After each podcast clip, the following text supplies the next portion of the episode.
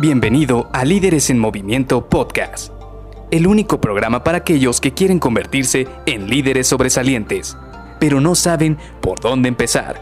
Te revelaremos los secretos mejor guardados que te ayudarán a triplicar los resultados de tu equipo. Con ustedes, su anfitrión, mentor en temas de liderazgo, CEO de Líderes en Movimiento y aficionado del Cruz Azul que esperó 23 años, 5 meses y 23 días para celebrar un campeonato. Luis García.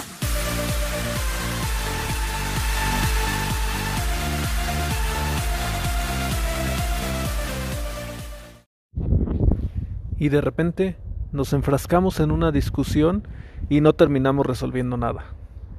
Hola, ¿qué tal? Soy Luis García y te doy la bienvenida a Líderes en Movimiento Podcast. Hoy vamos a continuar con esta serie en la cual platicamos de cómo crear una reunión altamente efectiva. Y platicábamos en días anteriores que una de las cosas más importantes al inicio siempre va a ser definir el objetivo de la reunión. Eso nos va a dar bastante, bastante claridad. Porque una vez ya que sabemos cuál va a ser el objetivo de esa reunión, lo demás va caminando poco a poco. Hablábamos también de la importancia de la agenda, punto a punto, saber quirúrgicamente qué es lo que vamos a tratar y cuál es el tiempo que le vamos a dedicar a cada uno de los temas. ¿Por qué? Porque de esta manera vamos a poder definir a cada uno de los asistentes. Y no solamente eso, sino que además al tener una agenda clara, al poderle decir a cada uno de nuestros asistentes qué es lo que esperamos de cada uno de ellos, van a llegar mejor preparados a estas reuniones. Y eso es precisamente lo que queremos. Queremos que sea una reunión altamente efectiva. No queremos que sea una pérdida de tiempo. No queremos que nada más lleguen y pase lo que siempre ocurre en este tipo de reuniones. Que sales con ese sabor de boca como si nada más hubieras ido a perder 30 minutos, una hora, dos horas. Y hay reuniones que incluso se pueden alargar varias horas y todos sienten que perdieron el tiempo.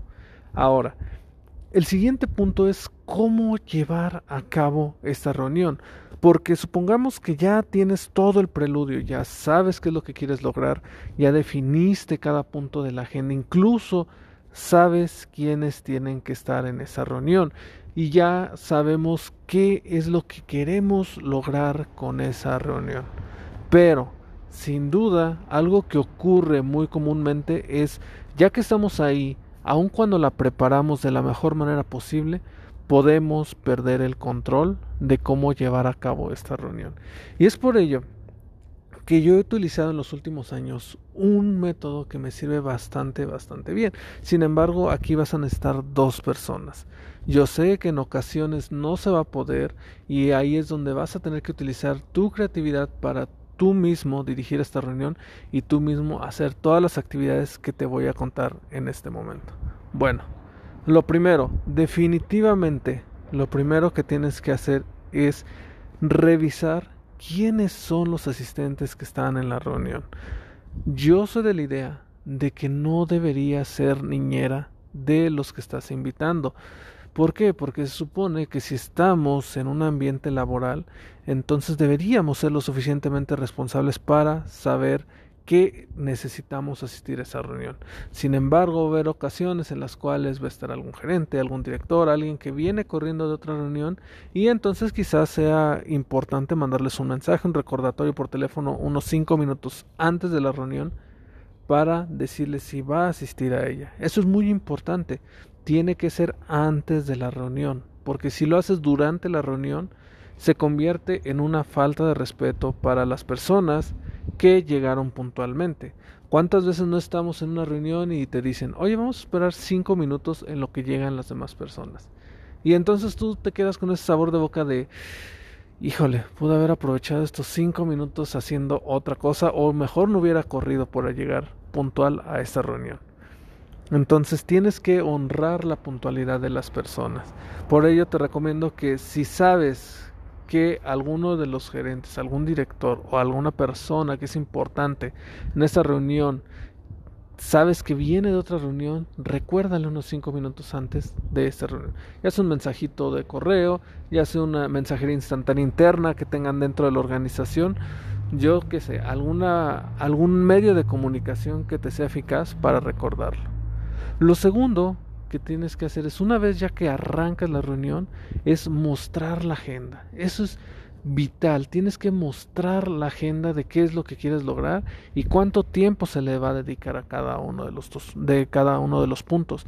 Esto es muy importante ya que así vas a decirle a todos los colaboradores, a todos los miembros del equipo de la reunión es vamos a dedicarle solo este tiempo y si se alarga algún tema lo podemos revisar en una, en una reunión subsecuente o podemos quizás tomar un poco de tiempo de algún otro de los puntos. Sin embargo, yo te recomiendo que te pegues completamente al tiempo dedicado para cada punto.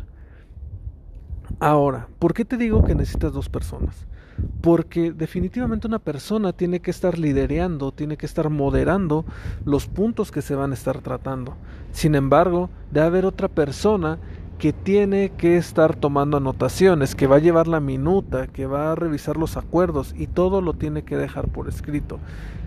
Aquí este es un tema un poco, digamos, complicado, porque si solamente tú lo haces, entonces no vas a poder estar atendiendo a las personas al 100% en cada uno de los puntos, ni vas a poder estar tomando notas o le pones atención a lo que van a comentar o va a moderar a las personas o te pones a tomar notas y esto termina volviendo una reunión inefectiva. ¿Por qué? Porque si te atrasas escribiendo algo, entonces vas a tener que decir, bueno, y además de esto, ¿qué me dijiste? ¿Puedes repetírmelo por favor para poderlo dejar aquí en la minuta? Y yo creo que te ha pasado, a mí me ha pasado varias veces que por quererlo llevar yo solo la minuta y el orden de la reunión, a veces termino perdiendo algunas anotaciones. Ahora, si en dado caso no puede apoyarte alguien más o solamente tú vas a tomar las anotaciones, te recomiendo que lo hagas a mano, en una libreta, con una pluma, porque es muchísimo más dinámico y más rápido. Y después, cuando mandes la minuta electrónica, mandes toda esta información ya de manera un poco más clara y ya mejor redactada. Y por último, lo que tienes que hacer dentro de esta reunión es cerrar con compromisos. Tenemos que asignarle tareas a cada uno de los asistentes y tenemos que cerrar acuerdos.